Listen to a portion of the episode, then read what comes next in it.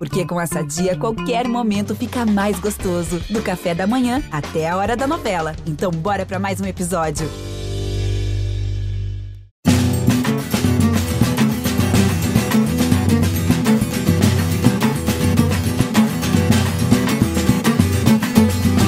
Alô, galera ligada aqui no Embolada, o podcast do esporte da Globo em Pernambuco. Muito obrigado por mais um play. Você está dando play no episódio de número 88 aqui do nosso podcast, que vai falar sobre o Campeonato Pernambucano 2021. Vamos debater tudo sobre o estadual. Vamos falar sobre o favoritismo.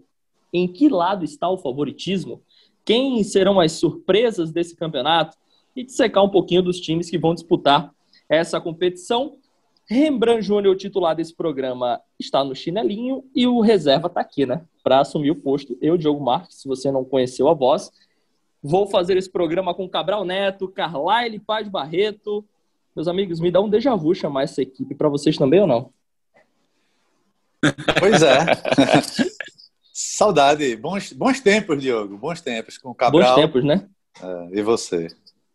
Quem do, rádio, referência... do rádio para a internet. Do rádio, é. para, a internet. rádio para a internet. Para quem não pegou a referência, nós trabalhamos juntos na Rádio Transamérica por algum tempo e fizemos alguns debates juntos. Mas como eu não queria muito isso aqui com cara de passado, com cara dando do nosso tempo Agora, na Transamérica... só um minutinho, Diogo. Só um minutinho. Fala. Essa sua, essa sua apresentação, né? Essa sua auto-apresentação me lembrou um torcedor lá de Petrolina, viu? Se você estivesse entrando em campo, como ele chamaria você nesse momento?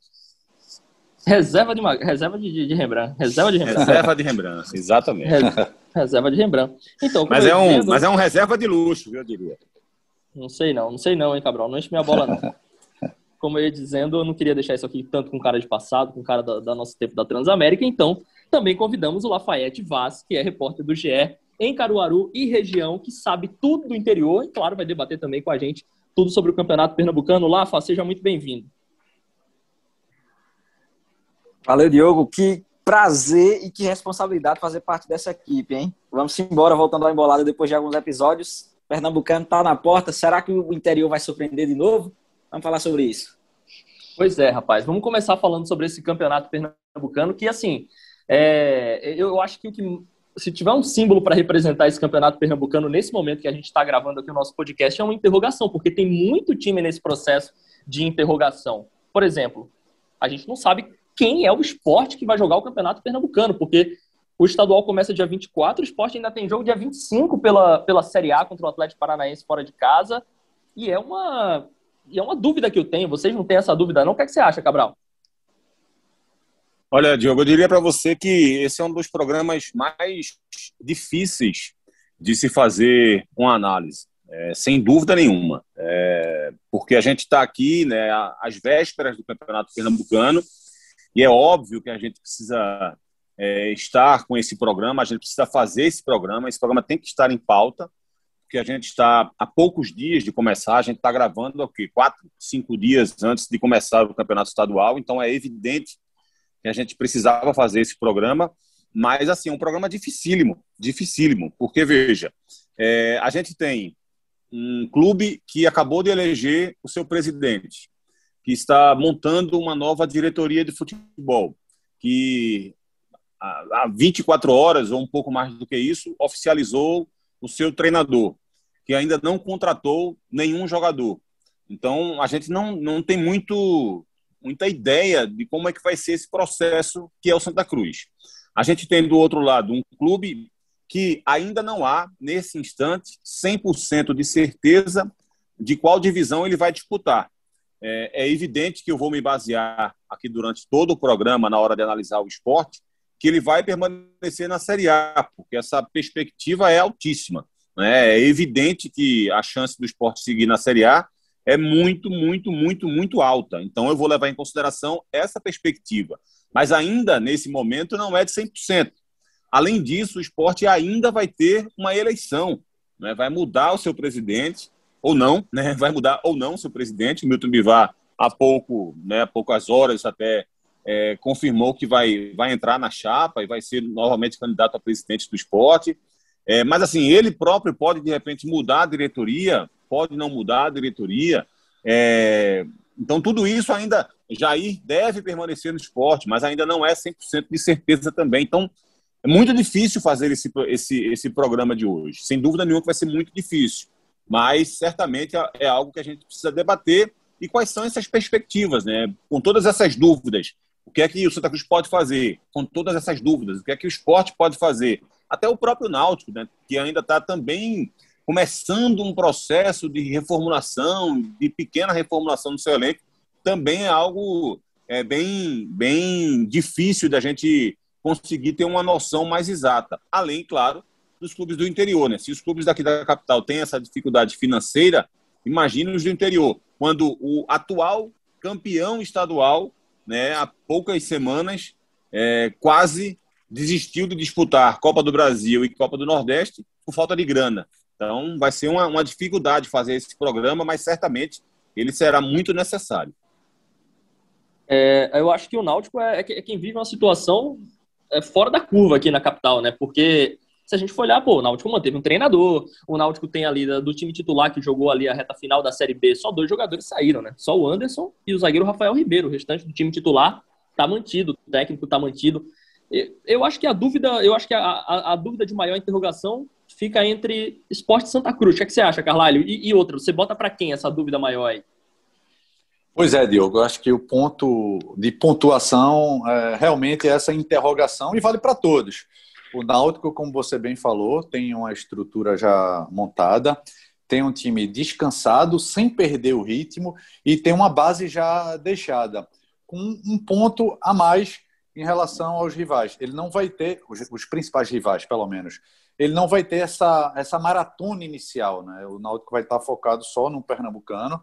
Esporte Santa Cruz vão ter competições ainda em paralelo, então o Náutico tem isso a seu favor.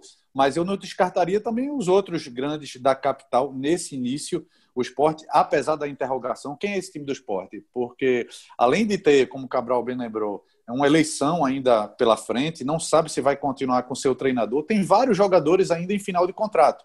E esse retardo da, da eleição prejudicou também nessa montagem ou na remontagem do time. O Santa Cruz, embora também tenha tido uma eleição atrasada, o Santa Cruz manteve uma base. E aí a diretoria passada deixou, são pelo menos 10 jogadores do tipo do time do ano passado, do time remanescente da, da Série C, e boa parte deles com, sendo titulares. E por outro lado, o interior não vem tão forte. Lembra de campeonatos passados, quando sempre o debate girava em torno de oh, o interior teve dezembro para se preparar e janeiro. Entra aí com a pré-temporada de dois meses, pelo menos, contra um mês, um mês partido dos times da capital. E agora não teve isso. Nem o campeão Salgueiro, que passa aí por um processo, uma crise financeira talvez a maior de sua recente história. O Central, outro grande do interior vive com essa crise há algum tempo e teve que fazer uma reformulação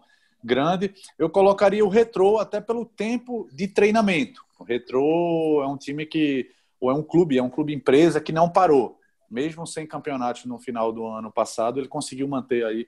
O Retrô é, como quem base. chega melhor, né? Pelo menos fisicamente e pelo menos com entrosamento dentre os times fora a capital, né? Faz parte do, da região metropolitana do Recife, mas tirando o Esporte Náutico Santa Cruz, é um time que apresenta aí um conjunto, ou que pode apresentar esse conjunto. E só para tirar um pouco essa interrogação e talvez transformando numa exclamação, eu diria que a capital vence esse ano. Olha aí a, uma polêmica. Ah, já temos então aqui uma, uma opinião contundente, né? Que bom que não temos um muro aqui. É, eu, eu gostaria de lembrar os senhores que temos um campeonato que de, de, apenas nove jogos na primeira fase, né? Então, assim, quando a gente fala, a gente começa a pensar aqui, ah, quem vai ser, por exemplo, o esporte? Quem vai ser o esporte nesse campeonato? O esporte certamente vai ser um time de sub-20 nas primeiras rodadas. E quando começar a montar elenco, que começar a ter uma estrutura ali para disputar, certamente já vai estar na reta final do campeonato e dividindo a atenção com Copa do Nordeste, coisa que o Santa Cruz também vai dividir, coisa que o Salgueiro também vai dividir. Enfim, Lafayette Vaz, eu queria saber o seguinte: a tua maior interrogação, ela tá de fato aqui na, na capital mesmo? Quem é a tua maior interrogação? Ou você colocar, colocaria ela para o interior? Como, eu, como eu, eu, estou como representante do interior, eu vou trazer essa interrogação para cá, para a banda de cá. Né? Concordo com os amigos em relação a essa indefinição, essa interrogação em torno de todo o campeonato. E no interior não poderia ser diferente. Né? A pandemia está aí, todas as equipes sofreram e com certeza os menores sofreram bem mais. O Central, para você ter uma ideia, vai com a equipe totalmente nova. Ninguém do ano passado, ninguém do time titular permaneceu para 2021. A folha no Pernambucano 2020 era de 120 mil reais. Caiu em 50%. O Central vai ter uma folha entre 50 e 60 mil reais. Então já dá para aí, ter isso uma, aí conta com comissão uma noção técnica de lá como fora. vem essa equipe. Né, A grande esperança é o Júnior Lemos que volta depois de três anos longe. Né? O Júnior Lemos, aquele mesmo que foi um dos destaques da equipe em 2018, foi para o Náutico depois e vem com essa responsabilidade, né? vem com esse peso de carregar esse central de nomes desconhecidos do torcedor até a Série D de volta. Esse é o grande objetivo do Central na temporada, recuperar a vaga na Série D. Então, Central totalmente novo. Nene Vanucci era o treinador do Sub-20, foi efetivado para o time principal. Então, essa interrogação fica no Central, que por muito tempo foi a quarta força do estado de Pernambuco, mas vem perdendo para o Salgueiro nos últimos anos. O Afogados, eu diria que é a equipe mais organizada do interior. Por quê? Fez uma remodelação no elenco também. Estou curioso para ver como é que a Coruja vai se comportar sem o Pedro Manta. Vai ser a primeira vez que o Afogados disputa um campeonato pernambucano sem Pedro Manta e companhia. Mas para o seu lugar veio um treinador experiente, um treinador que também conhece o campeonato pernambucano, que é o Sérgio China. Finalista em 2015, né, ele chega com essa missão de levar o Afogados até a final. Esse é o objetivo. Se a gente lembrar, né, nos últimos dois anos, o Afogados foi semifinalista do Campeonato Pernambucano. Então, esse ano quer beliscar essa vaga na final e, assim como o Central, recuperar a vaga na Série D, devolver um calendário é, ao Afogados para 2022. Né? Trouxe alguns jogadores desconhecidos também, né, que, que, tentam dar a volta por cima no futebol. A exemplo do Juninho Barros, ele que foi revelado no Fortaleza e agora tenta um recomeço na carreira no Afogados. Tem um índio também, né, que em 2018 começou a temporada como titular do esporte, vocês vão lembrar melhor do que eu. Tá também no Afogados tentando aí essa recuperação na carreira. Tem o, o Jordan, que foi campeão brasileiro sub-20 com o Botafogo. Então tem uma remodelação aí também no Afogados. Só o Everton, o zagueiro e capitão Everton, permaneceu é, dos titulares do ano passado na equipe do Afogados. Né? Tô curioso para ver como é que a Coruja funciona sem o mantismo. Né? Vamos ver como é que vem esse time do Sérgio China. O 7 de setembro está né, tá voltando à primeira divisão com o objetivo de ficar na elite, mas a gente sabe que é um campeonato duro e fez alguns, algumas contratações de nomes conhecidos, né? Você foi lá, Diogo, né? acompanhou a rotina das equipes do interior também. O grande nome do 7 é Paulista, né? todo mundo sabe, passou pelo Porto, foi artilheiro do Pernambucano pelo Porto, né? 15 gols em 2011, e aí rodou por Serra Talhada, Esporte, América, se tem um negócio que o Paulista conhece é o futebol pernambucano. Então ele chega como grande nome aí da equipe do Carlos Júnior para a temporada. Santa Cruz também. Pois é, o Paulista rodou bastante, não só em Pernambuco, né? Mas aqui é que ele fez morada. E vem com essa equipe nova, manteve a base da segunda divisão, com o objetivo de ficar na elite, né? Esse é o objetivo claro. Você conversar do dirigente ao maqueiro, o discurso é a gente quer permanecer. Mas claro, né? Se sobrar uma brechinha, uma vaga na Série D. O Salgueiro, né, como o Cabral já disse, o Carlyle também, é, tem essa interrogação. O que, que, me surpreendeu foi essa folha do, do Salgueiro, né, que crise financeira, mas vai ter a, a maior folha do interior. É, o Aruá, que estava aqui no Central, durante a semana, isso agitou aqui o interior, trocou a patativa pelo Salgueiro, né, que foi um dos destaques do Central na Série D, tá indo para lá. O lateral Evandro, né, foi revelado no esporte, passou pelo ABC, estava no Central na Série D, no Campeonato Pernambucano, também pegou a 2-3-2, foi para o Salgueiro. Então eu tô, tô curioso para ver como é que essas equipes vão funcionar dentro de campo. A gente não está podendo acompanhar os treinos por conta da pandemia, né, do novo coronavírus. A gente não está podendo ir ao Lacerdão. É, eu acompanhei o, o, jogo treino contra a seleção de Gravatar, entre aspas, a gente teve até a polêmica, porque a, a Liga Gravataense de Futebol disse que nenhuma equipe veio para Caruaru, Central disse que houve um mal entendido, né? De fato, não era a seleção de Gravatar, foi um pega na rua de Gravatar, um selecionado de Gravatar que veio jogar em Caruaru. O Central venceu por 4 a 0 mas não dá para você é, ter nenhum parâmetro no jogo treino, ainda mais com pega na rua. Né? O Central foi organizado taticamente ali, jogou bola, trocou todo mundo no segundo tempo, não tem como você ter uma noção de como vem essa equipe. Qual é o nível técnico dessa equipe para o Pernambucano. Estou curioso, já que o Carlyle fez uma aposta minha aposta inicialmente é que o Afogados vai surpreender, vai ser a melhor equipe do interior. Falando do interior, eu acho que o Afogados, é, entre Central, Salgueiro, 7 de setembro, é a equipe que chega mais longe é, na competição. Ah, tudo bem, vamos nessa, né? Eu, eu gostei, gostei da sua sugestão. Agora, eu queria. Cabral não falou, né, sobre isso. Quem que você acha, Cabral? Cabral já, já, já tinha dito que ia morrer e ia ver o time do interior campeão. Ou seja, o time do interior foi campeão e ele não morreu. Então, acho que a sua, a sua aposta é mais ou menos igual à do, a do Carlisle, né, Cabral? Você, você sabe capital, que tem uma, tem uma curiosidade nessa frase, que eu falei isso em 2010 e acho que eu repeti essa frase só mais uma vez. Eu falei no dia, repeti uma outra vez. E aí isso ficou perpetuado pelos apresentadores da Transamérica, dentre eles quem, Carlai? Claro, o, traíra do Diogo Marques. Não, eu não, eu nunca falei isso você na minha vida. Foi, você foi um que ficava relembrando, relembrando, relembrando, relembrando. Mas assim, era um contexto diferente, né? O, é, e a minha, minha posição era que eu nunca ia ver um time do interior campeão, porque o campeonato já ia fazer 100 anos. Certo. E, e você achava que ia morrer cedo? Você achava que ia morrer cedo? não, não, eu achava que ia morrer tarde, mas achava que isso nunca ia acontecer mesmo. Né? A, a fórmula do campeonato era outra, completamente diferente. É, então, assim, acabava trazendo alguns os clubes do interior nunca haviam chegado sequer numa decisão de campeonato, nunca haviam sequer ganho um turno. E, a, e, uma crítica que eu fazia muito forte aos times do interior era a falta de ambição das equipes né, do interior. Eu achava sempre muito meio deprimente é, ouvir treinadores, jogadores do interior e o contentamento que eles tinham de só permanecer na primeira divisão, é, ou de fazer uma campanha honrosa, ou de chegar numa decisão de turno e achar que aquilo ali já era maravilhoso.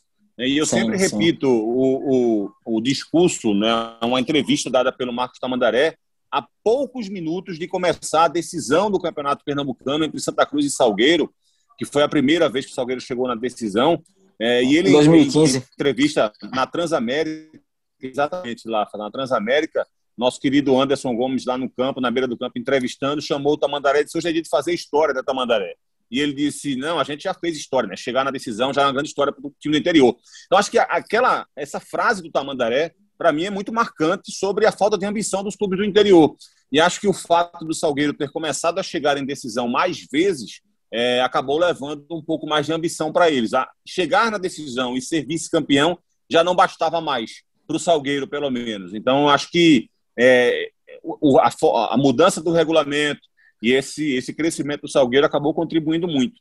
E é evidente que assim, muita gente acabou distorcendo na época, achava que aquilo que eu falava era uma provocação aos times do interior, quando na verdade era uma crítica que eu fazia pelo cenário que o, que o clube do interior viviam. Mas, assim, por mim, tanto faz quem vai ser o campeão, se vai ser um time da capital, se vai ser do interior. É, o esporte ganhou algumas vezes enquanto eu trabalhava, o Náutico ganhou algumas vezes enquanto eu trabalhava, o Santa Cruz ganhou algumas vezes enquanto eu trabalhava, o Salgueiro ganhou uma vez enquanto eu trabalhava e nada na minha carreira mudou. Então, para mim, tanto faz quem vai ser o campeão, na verdade. Né?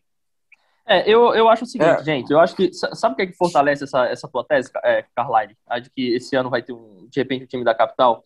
É, eu acho que esse ano, especificamente, no interior, os times que costumavam ser. Ah, você pode até discordar de mim, tá lá? Você fica à vontade.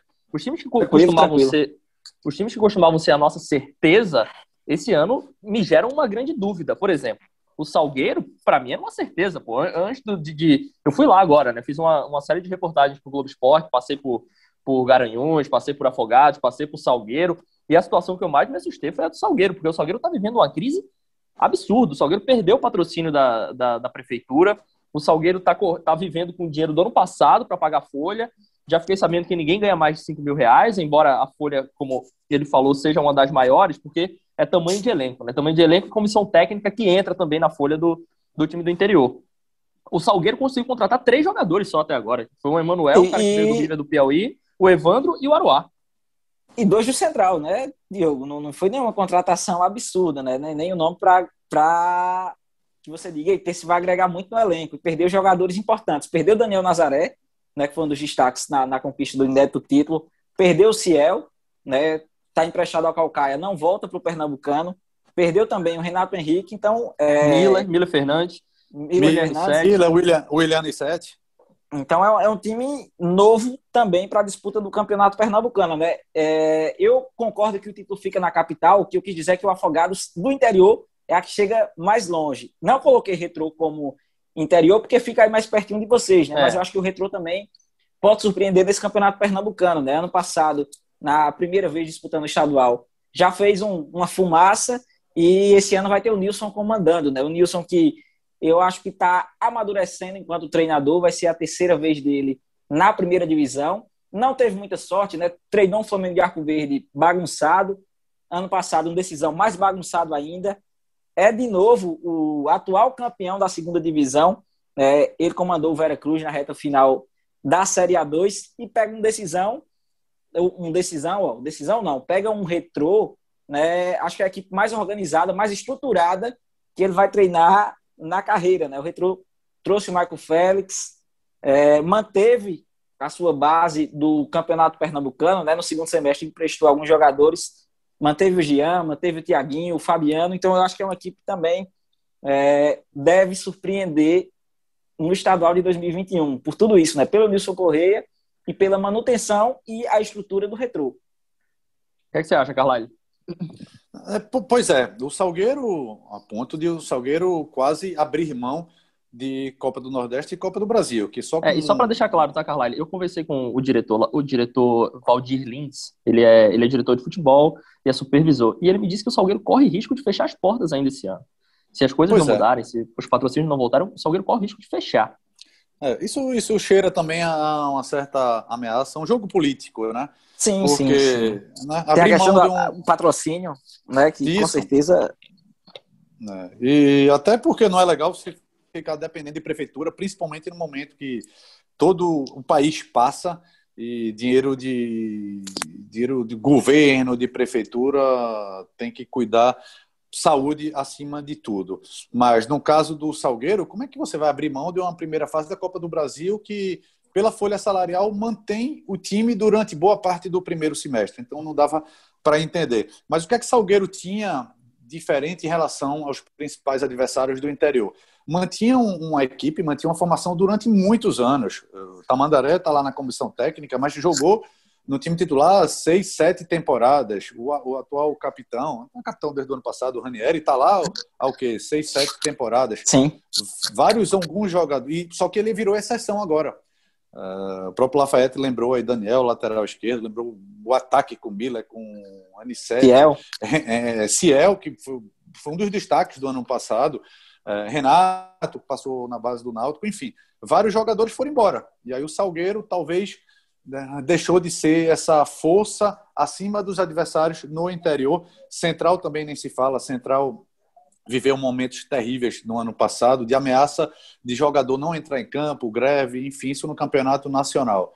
Ô, Carlai, Oi. É, não, e só complementando, né, esses salários ainda não foram pagos, viu? O Central fez um acordo com aproximadamente 15 jogadores, só pagou a primeira parcela de dezembro e até agora nada de dinheiro para o elenco de 2020. Então, os problemas financeiros vão permanecer no Central durante todo o ano de 2021. E aí tem um salário de todo mundo em 2020 para pagar, mais a folha de 2021. Então, isso pode complicar e muito a vida do Central né, desse campeonato pernambucano. E só tem o estadual, né? Perdeu a vaga na Série D. Pois é, e nessa retomada, claro que tem uma motivação extra, começo de ano, mas passando os jogos vai começar a cobrança. E aí é difícil o Central se segurar. Estava vendo até o Afogados, essa questão de uma pré-temporada muito curta, o Afogados que é um time que se estruturou depois daquela classificação na Copa do Brasil, mas teve que fazer essa reformulação. O Afogados mesmo estava fazendo o jogo treino contra equipes amadoras. Então vem aí Isso. duas goleadas, mas não dá para você medir não dá para você mensurar até onde essa equipe pode chegar. Então, pode ser que sofra nesse início. O Central tem um, tem um começo bastante difícil, né? Das quatro primeiras rodadas, pega logo os três grandes. Talvez seja, seja bom, porque início, talvez esporte, náutico e Santa Cruz não esteja no melhor nível. Mas você começar logo em quatro rodadas pegando três dos principais favoritos é, é complicado. 7 de setembro nem se fala, tá com um treinador aí bem jovem. Aliás, eu estava vendo aí uma média de idade dos treinadores Tirando o Hélio dos Anjos, que é o mais velho, 62 anos, Brigatti, 56, Sérgio China está nessa faixa também. O restante está na faixa de 40 anos. Então, é, é uma, uma safra nova, mas também uma safra não tão experiente, né? com uma outra exceção. Senhor é, Carlai, é... Eita, só interrompendo, né? Não tô, não tô querendo puxar a sardinha para o Afogados, não, mas o que ele falou é, é, em relação à questão financeira mesmo. Claro, o Afogados está passando dificuldade, está, mas tem uma saúde financeira melhor do que as outras equipes do interior. Teve um prejuízo de aproximadamente 400 mil na Série D. Fez o um investimento, não teve o retorno que esperava, caiu na primeira fase, né, caiu de forma precoce, mas ainda tem uma pequena reserva da Copa do Brasil para conseguir garantir o elenco. Né? Eu conversava com o diretor financeiro da equipe e a média salarial vai ser de 90 mil reais. Está né? Tá investindo no, na construção do centro de treinamento também. Alugou a folha, um né? A folha, 90 mil a folha, isso, né? Isso, a folha salarial. Alugou também um centro de treinamento, a Toca da Coruja, né? arrendou por cinco anos. Então, está um pouco melhor estruturado do que as outras equipes. Né? E tem o China no comando técnico. O que me deixa com interrogação é como vai reagir sem o Pedro Manta, né? O Carline falava do Salgueiro que por muitas temporadas teve uma base. O Afogados também. Esse ano é que não vai ter essa base, é um time totalmente renovado.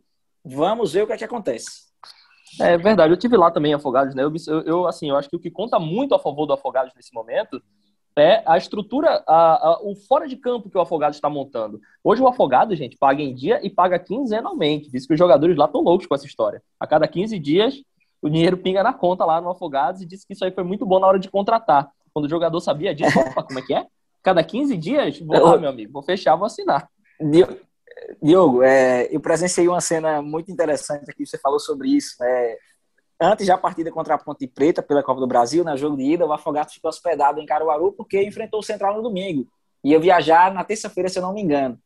E eu estive lá, e vi o presidente entregando cheques aos jogadores em plena feira da Sulanca, foi na segunda-feira, em pleno dia de feira da Sulanca, e eles foram receber o salário e alguns voltaram com sacolas da feira de Caruaru para levar para Campinas. Então, isso eu presenciei, né? O Afogados paga em dia e é, eu vi é, a satisfação dos jogadores, conversei até com o Eduardo Herê, que se a gente lembrar, no passado, ele começou a pré-temporada no Central e foi para o Afogados. E ele disse: Ó, no Afogados eu tenho a certeza que eu vou receber.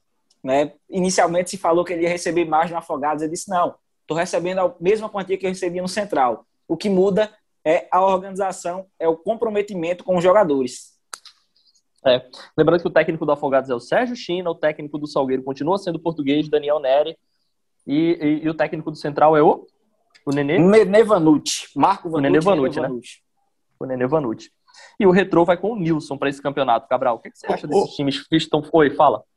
É, perdão, é só essa em relação sobre o técnico do Retro, Nilson. A curiosidade, né? Nilson foi campeão duas vezes seguidas da A2, no ano passado pelo Veracruz, e teve uma troca, né? O técnico que fez uma grande campanha, é, além de resultado, com desempenho também, o Rômulo do Retro, foi para o Veracruz, e o técnico do Veracruz foi para o Retro, e teve. É, como se o Retro tivesse tido já, tivesse formando já uma filial em Vitória de Santo Antão.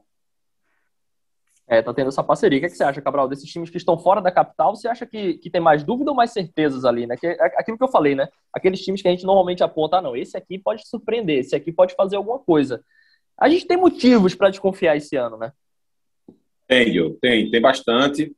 Agora sim, também tem algo que, que favorece as equipes do, do interior, que é exatamente essa dificuldade dos clubes da capital também, né? Porque a gente não está falando é, que os clubes do interior têm dificuldade, enquanto que os da capital estão de boa. Não é essa é, o cenário. O cenário real não é esse.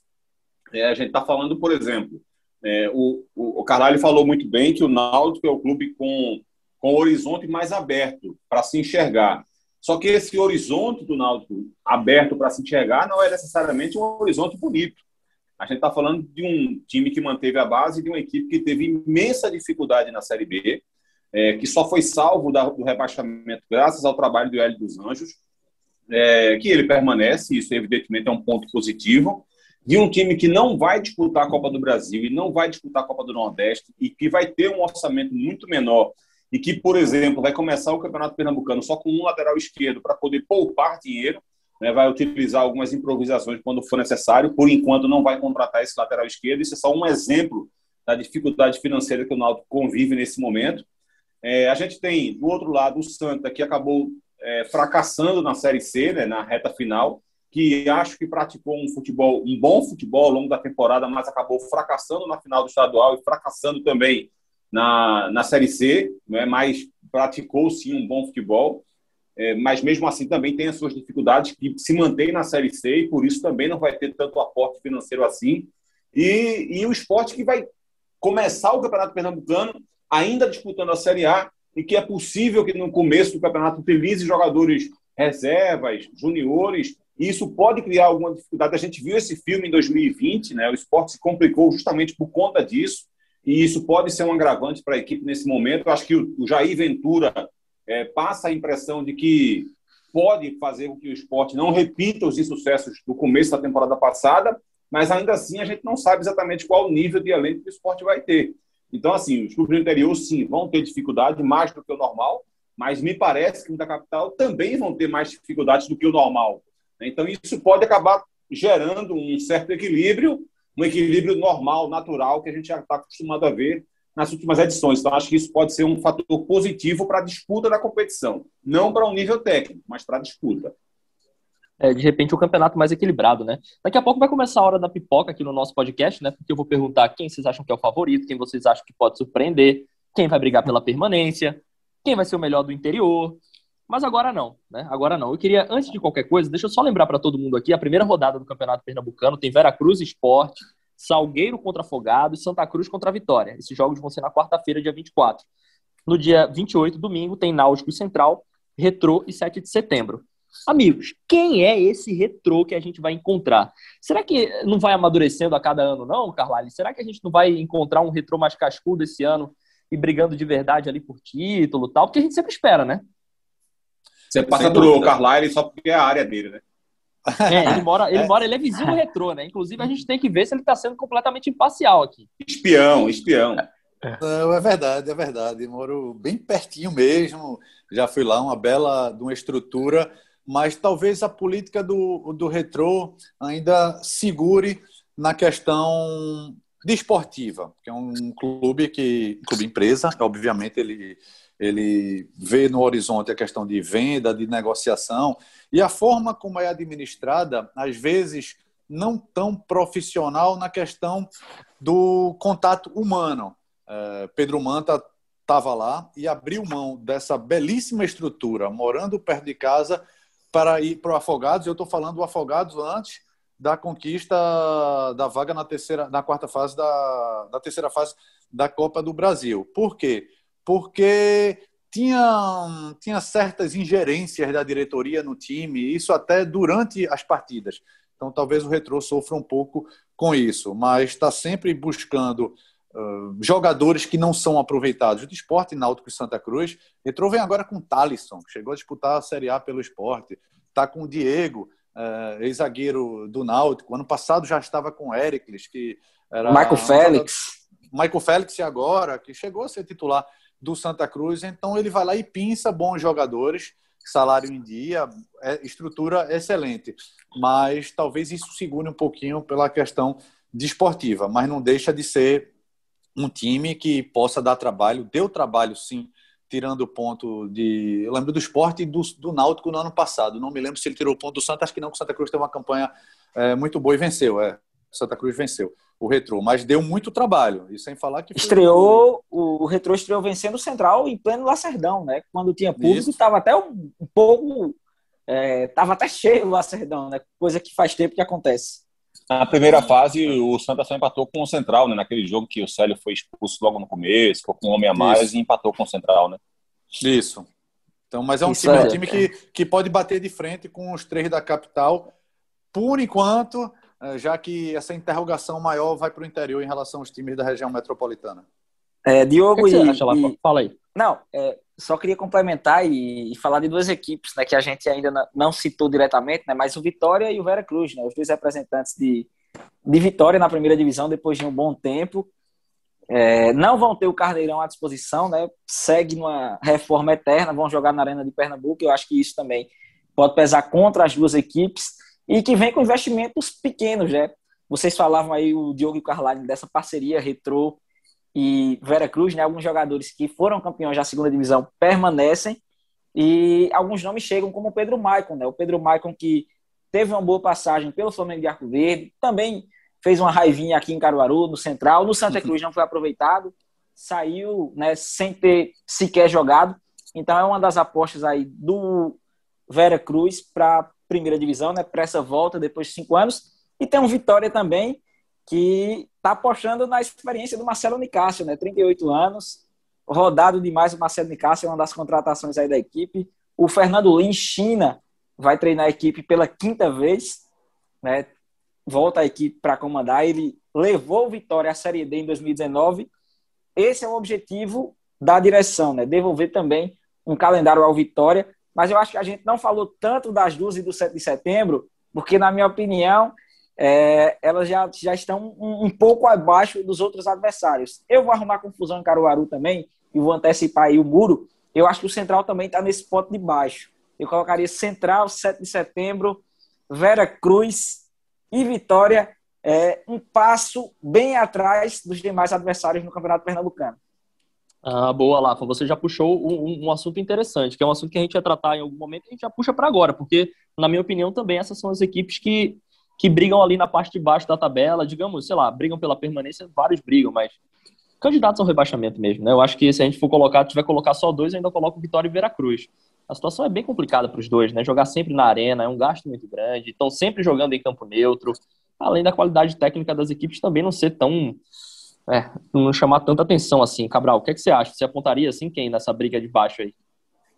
É, então, era algo que eu ia trazer aqui, Diogo, porque numa perspectiva, numa perspectiva inicial, é, é, é mais fácil, digamos assim, citar 7 de setembro, Veracruz e Vitória, por tudo que vocês já expuseram aí, como equipes que devem estar no quadrangular do rebaixamento. E aí o que é que acontece? Acontece que é, sobram sete clubes. Desses sete clubes, são os três da capital, e os outros quatro são é, Afogados, que vem fazendo boas campanhas ultimamente, Salgueiro, o atual campeão, Retrô, com forte poder de investimento, e o Central, o clube mais tradicional do, do nosso interior.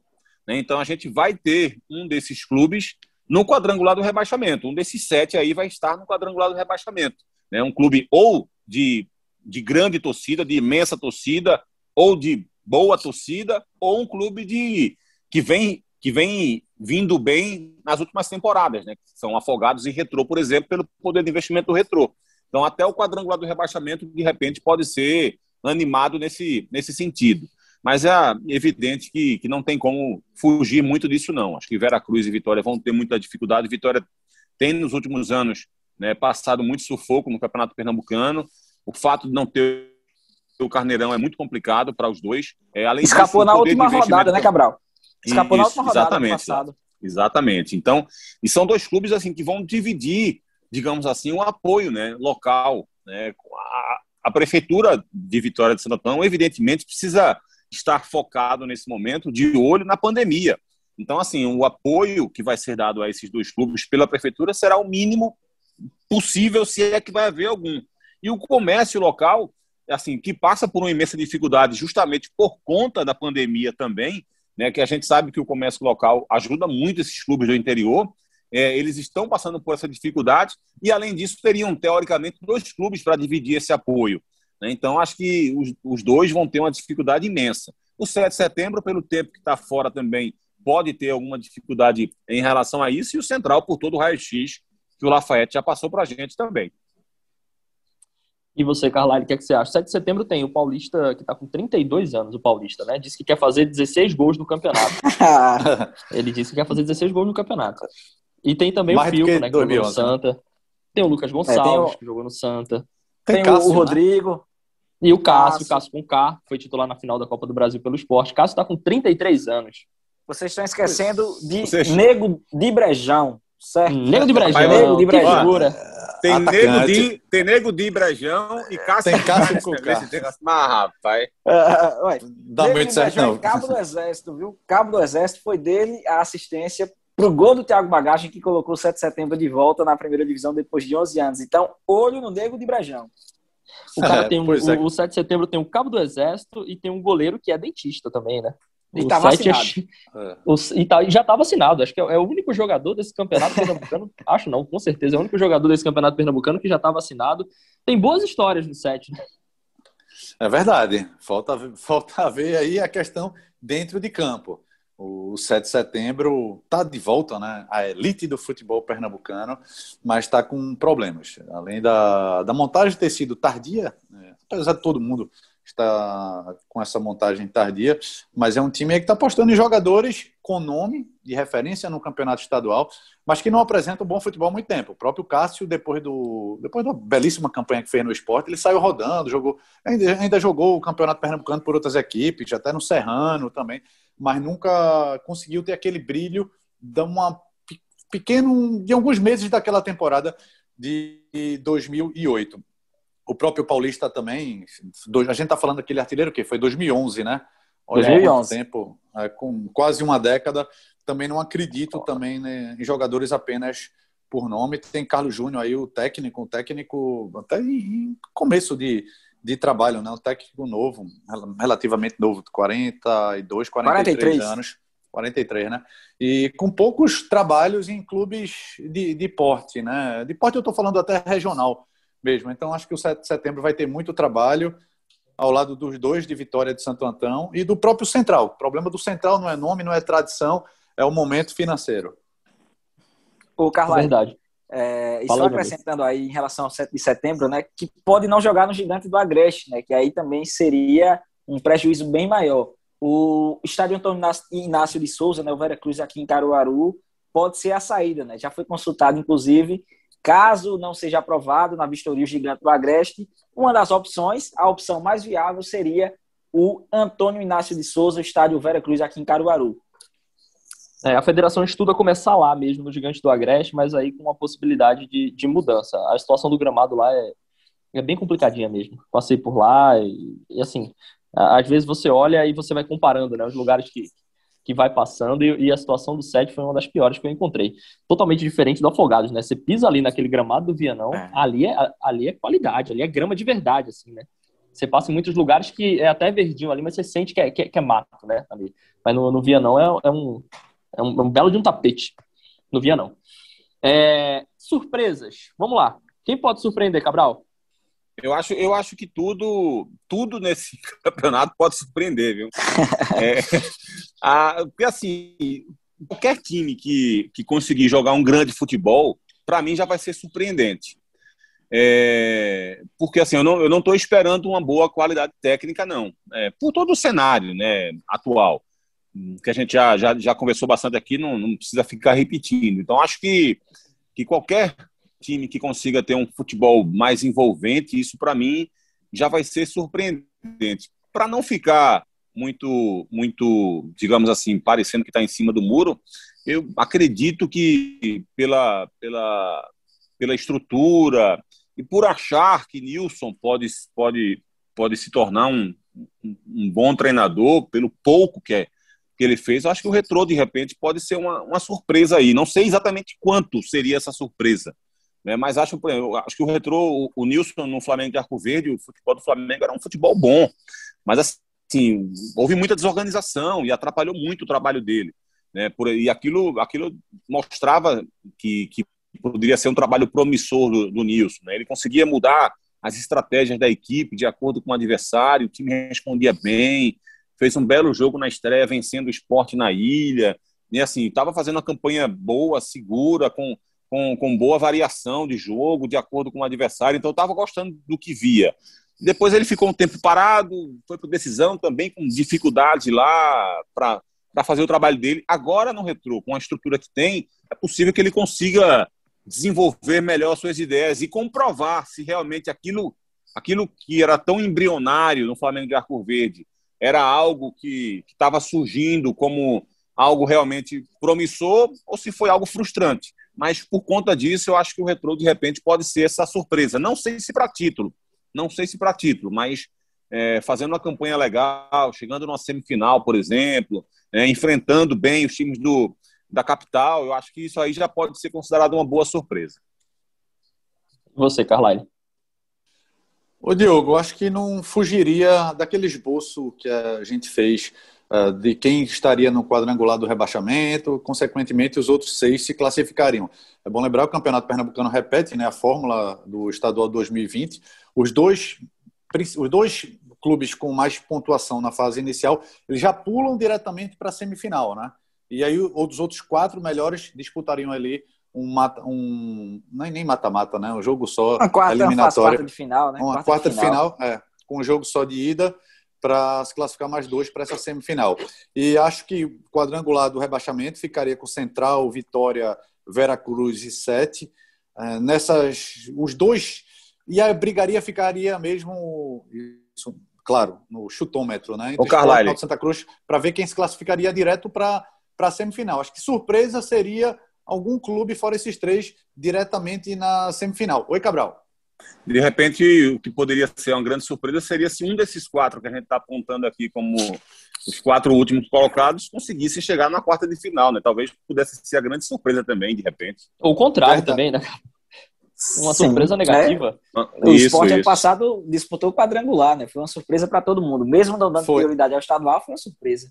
E, e, por conta disso, acho que a pressão já vai estar maior. Ano passado, o esporte, por exemplo, que vinha aí o único na elite do futebol brasileiro, o esporte meio que menosprezou o início da competição, colocando o time reserva, e aí, mas era um reserva que não estava preparado. Talvez esse ano, e Cabral lembrou bem, com jogando em paralelo a reta final do Campeonato Brasileiro, imediatamente começando estadual e Copa do Nordeste, esporte pode ser que mescle a equipe, mas aí ele já tem o Juba com vivência de Série A, já teria um Everton com vivência de Série A, e o Maxwell e algum outros, alguns outros jogadores. Claro que ele não iria colocar o time reserva, nem o sub-20, como chegou a ser cogitado no ano passado. A pressão é maior. O Náutico, por exemplo, o Náutico aí já, já tem um peso de ser a única competição. Então, o Náutico vai focar bem esse estadual. E o Santa Cruz, já três anos sem título e indo para o primeiro ano de uma nova gestão, claro que quer começar bem. Acho que a briga da capital vai ser forte, principalmente nesse início, para ver quem se classificaria. Eu colocava, e até para não ficar em cima do muro, até pelo poder de fogo que tem, até para ao longo da competição reforçar a equipe, o esporte com a vaga e a outra estaria entre Náutico e Santa Cruz. Eu digo vaga direta na semifinal. Colocaria o Náutico até pelo trabalho que Hélio dos Anjos fez na reta final da Série B. Você tem Brigatti aí começando, mas daqui que ele implemente seu, sua filosofia de, de jogo. É bom lembrar que Brigatti, apesar de ser o segundo aí em idade, ele vai para o quarto time só na carreira. Ele tem um. Ele tem, foram bons trabalhos, é verdade, mas é apenas o quarto time. Mas eu coloco também briga pelo título, aí os três estão, não tiraria o retrô também não, mas eu digo para vaga direta na semifinal, esporte e náutico, e aí o Santa com o retrô se classificando aí para a semifinal. É muito difícil quartas. fazer essa análise agora, né, também, Carlyle, porque a é, gente nem analisa, começou ainda, né? A gente analisa, na verdade, é. o potencial, né? Quem tem potencial para fazer isso. É, eu só queria saber do Lafa, eu acho que você nem falou, né, Lafa? Quem é o teu candidato a surpreender? Quem é? Não, é, eu concordo com os amigos, né? Como eu disse, eu já não estou entrando no Lacerdão por conta da pandemia e agora que eu não vou entrar mesmo, né? Coloco o Central como candidato ao rebaixamento, né? Por tudo que a gente conversou, por tudo que eu venho acompanhando desde o ano passado, os problemas extra-campo, é, né? Um elenco montado com jogadores muito jovens, jogadores de empresários, jogadores desconhecidos, né? Apenas o Júnior Lemos aí que a gente consegue avaliar. Para ter, se ter uma ideia, o Central contratou... Aquele um... da bola na trave, né, Lafayette? E, não, não me lembro isso não, que chega, dá vontade de chorar aqui, mas vamos deixar isso para lá. O Central contratou um atacante colombiano, Juan Palacios. Em 2020 ele fez 18 jogos e não marcou nenhum gol. Né? Mas o Giroud foi campeão do mundo, se a gente pensar por outra ótica, né? sem fazer nenhum gol. Né? Então vamos, vamos ver o que vem esse Central. Acho que fica nesse pote, né? Central, 7 de setembro, Vera Cruz Não, não, não, Vitória, a surpresa, a surpresa, brigam... a surpresa.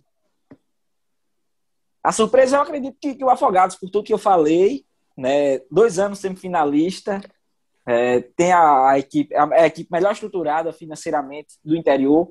Trouxe o Sérgio China, que é um cara que conhece o campeonato. Então, acho que pode surpreender nesse sentido, né? Deve ser a, equipe melhor ranqueada do, do interior, por tudo isso que a, que a gente está discutindo aqui, pelo que eu venho acompanhando também, por conta da montagem do elenco, mas eu acho que o título também é, não sai da capital. Também coloco o Náutico um passo à frente, porque só tem o estadual e os jogadores, o discurso da comissão técnica é que é um dos objetivos da temporada conquistar o título pernambucano. Então, acredito que é, coloco o Náutico como favorito ao título, o Afogados como possível surpresa de recuperar essa vaga na Série D e, quem sabe, de novo, beliscar uma Copa do Brasil e chegar à decisão, que é um dos objetivos, né? Foi semifinalista em 2019, em 2020, então está a um passo de chegar pela primeira vez na decisão e, de novo, tentar trazer esse título para o interior. O Retrô também acredito que deve surpreender pelo poderio é, de investimento, por tudo que os amigos disseram também, mas eu ainda aposto no Afogados, vou puxar a sardinha para cá. Tá certo. É bom que você nem pipocou, você já colocou até o teu favorito ao título, que eu quero falar sobre isso, eu juro que eu quero falar sobre favorito ao título. Eu não faço muito perfil polêmico, sabe? Eu queria muito dizer que vocês são pipoqueiros, mas eu sei o quanto é difícil falar de favoritismo ao título nesse momento, né? Vai ser um grande exercício de imaginação aqui, de pegar quem tá melhor agora e ver potencial. Eu gosto de polêmica, sabe, Carlyle? Quando o comentarista fala alguma coisa assim, sei lá, até quando eu, até eu morrer não vai acontecer alguma coisa. Eu gosto de polemizar. Mas título é agora. Esse é bom. Título, título agora é acho que não dá, Cabral. O que, é que você acha? É complicado mesmo, viu, Diogo? Inclusive, se você pegar o nosso podcast embolada dessa mesma versão que a gente fez no campeonato passado, você vai ver como a gente quebrou a cara. Viu? Porque a gente estava vendo. E olha que o cenário era muito mais fácil, digamos assim, né, de, de se fazer esse guia. A gente estava imaginando que, como o esporte tinha subido da Série B para a Série A é, e estava tendo um poder, teria um poder de investimento maior, seria o grande favorito e o segundo favorito seria o Náutico, porque estava na Série B e estava contratando alguns jogadores, né? Chiesa, Eric, enfim, estava conseguindo formar um time ali que parecia que poderia dar, dar um caldo. E o que a gente viu foi que o Náutico nem chegou na final do campeonato, fez uma campanha ruim, fez jogos ruins, especialmente na reta final, oscilou demais no campeonato. E o Santa foi o time mais poderoso, digamos assim, em termos de, de, de, de futebol bem jogado, né, entre os três da capital. E o Salgueiro que fez a bela campanha. Então, afinal, foi Salgueiro e Santa, e a gente apontando Náutico e Esporte como os maiores favoritos repito, com um cenário muito mais aberto de se ver, com muito mais facilidade de se ver. E agora, é, com algo muito mais nebuloso, é muito mais complicado. Então, é, a projeção que a gente faz é muito mais baseado é, em poder de investimento, em coisas mais abstratas, digamos assim, não concreto. Né? O esporte tem um poder de investimento maior, mesmo com muita dívida, mesmo com muita dificuldade. A gente está falando do cenário estadual, e é claro que no cenário estadual ele tem muito mais poder de investimento e, por isso, muito mais capacidade de construir uma equipe, uma boa alternativa de equipe, porque também vai formar um time pensando na Série A, né? Repito, imagino que o esporte vai sim permanecer na Série A. Então, assim, é evidente que ele tem uma perspectiva muito melhor de formar um time muito mais forte. Por isso, para mim, o esporte é o grande favorito. E acho que num, num nível um pouco abaixo, ali num degrau um pouco mais abaixo, eu diria que Náutico e Santa começam nesse momento muito parecidos. Por mais que o Náutico vá visar só o estadual, é, e por mais que o, que o Santa tenha permanecido na Série C, mas o, o, time atual do Náutico não era um time que passava tanta confiança assim, não. Né? Precisou de um grande desdobramento de trabalho de Hélio dos Anjos para se salvar na Série B. É, e até porque, por conta de regulamento, né, que chega na fase decisiva apenas um jogo, na quarta de final, um jogo na semifinal, mata-mata, clássico. Então, tudo isso que envolve, eu colocaria Náutico e Santa num degrau abaixo do do esporte e os dois nivelados. É, muito bom, Cabra. É, não fugiu do assunto. Colocou o esporte aqui, lembrando que o Lafayette colocou o Náutico. Você, Carlyle? É por aí. Você lembra do nosso querido, saudoso Mané Coroz? Depois de uma primeira rodada, ele se o campeonato acabasse hoje, né? A gente tá falando até de projeção antes de começar o campeonato, já dizendo quem, quem vai brigar para cair, quem vai estar na semifinal, enfim, mas não, não foge disso, não uma questão teórica, claro, pelo, pelo atual momento. E claro que o momento muda, principalmente num período que a gente está tá vivendo. Mas eu colocaria aí uma final, vamos lá, entre esporte e náutico de novo. Olha, e é muito difícil você, até em mata-mata, e é difícil até projetar essa final, né? Porque tem uma, pode ter uma semifinal duríssima aí pela frente. Mas aí é. Daqui, é a pouco, Diogo vai, daqui a pouco o Diogo vai querer saber se tiver uma final esporte náutico, quem é o favorito, viu, Carlyle? Qual placar? Vou querer saber qual placar. Daqui a três, no placar, exatamente. Mas eu acho que daria uma final em. Eu acho que a final esse ano de, pode ser entre dois times da, da capital, mas por, por, pela questão também de falta de preparação, questão financeira, pouco tempo de, de pré-temporada dos times do interior, que era sempre o grande diferencial deles em relação à capital em anos anteriores. Carlyle, é... fala aí, fala aí lá. Fala. Não, só mais um ponto para a Coruja, né? Foi a primeira equipe a se apresentar para o Campeonato Pernambucano. Dia 19 de janeiro iniciou a preparação e, pelo que eu estou observando, é um elenco enxuto. O que é que me vem à mente? Né? Vai trazer alguns reforços pontuais durante a competição. Né? Eu acredito que é isso que a direção está pensando. Diferente de Central e de 7 de setembro, que tem quase 30 jogadores no elenco, o Afogados está na média dos 20, 25 jogadores. Eu acho que por isso, né, observar alguma é, alguma lacuna ali, trazer algum jogador para aquela posição com o campeonato já em andamento, claro, dependendo dos resultados. Ô, Diogo, se o Afogados decepcionar nesse estadual, eu não quero fazer uma entrevista com o Sérgio Quina depois do estadual, não. Quero conversar com o Lafayette para ele explicar o que aconteceu, viu? Não, e se o Central, se o Central surpreender positivamente também, não sei o que eu vou fazer, não. aí, aí o pessoal do Central vai querer ter uma conversa com você.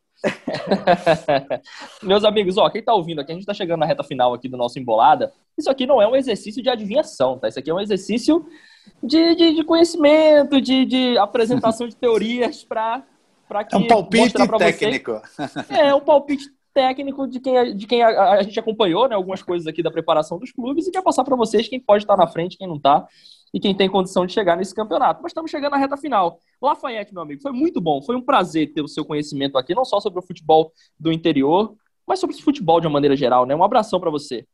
Eu que agradeço o convite, né? Você que também fez esse tour pelo interior, é... não, não, não sei se concorda com tudo que eu falei, né? Se coloca todas essas fichas no Afogados e no Salgueiro e tira fichas do Central, principalmente. Mas é sempre um prazer conversar com vocês. Sempre que precisar, é só mandar mensagem que a gente tá junto no embolado. Um abraço, Carline, um abraço, Cabral, um abraço, Diogo e todo mundo que acompanhou. Valeu, Lafayette Vaz, repórter do GE. Em Caruaru e região, concordo com quase tudo que você falou. Só não boto tanta ficha no Afogados, então não quero ter tanta ficha. Mas bota algumas, bota algumas. Pelo interior, eh, por onde eu passei, o Afogados foi o melhor. Carlyle Paz Barreto, meu amigo, um prazer encontrar você aqui no Grupo Globo. O prazer é todo meu, Diogo, e mais uma vez agradeço essa recepção. Você, Cabral, já tinha conversado pessoalmente. Lafa, agora, um grande abraço a todos. Já tá finalizando, ainda coloco outro palpite. Quem vai ser o artilheiro? Chiesa Pipico? Eu ah, acho que é esse difícil, ano. É, Pipico ah. foi do, da, da, eu nem temporada perguntei. passada. E Paulista? Né? E Paulista? Eu, eu, acho que Paulista não vai brigar entre si. Rapaz, eu quer fazer 16 gols. Eu colocaria. Eu, ia falar, eu ia falar, eu ia falar o seguinte: eu, eu duvido que Chiesa ou Pipico façam mais de 16 gols, viu, Carlalho? Acho que vai dar, é. vai dar Paulista. Ele já anunciou que vai fazer 16. Vai ser difícil, hein? Valeu, gente. Um grande abraço a todos. Obrigado. Valeu, Carlyle Paz Barreto. Cabral Neto, meu amigo. Não fiquem com ciúmes dos outros, mas Cabral, eu te amo, tá? Também te amo, Papelote, desde sempre. Tamo junto, um abraço grande aí pro nosso querido Lafayette, sempre trazendo ótimas informações, sempre participando muito, muito bem aqui do, do Embolada, agregando demais valor aqui, conhece muito o futebol, não só da capital, do interior, mas o futebol de uma maneira geral, né? Já, já tinha feito belos programas ano passado aqui com a decisão do Campeonato Estadual com o Salgueiro, fez mais um e a gente espera contar muitas vezes com você aqui, viu, Lá? Um abraço para você, um abraço para Carlyle, um beijo para tu, Diogo.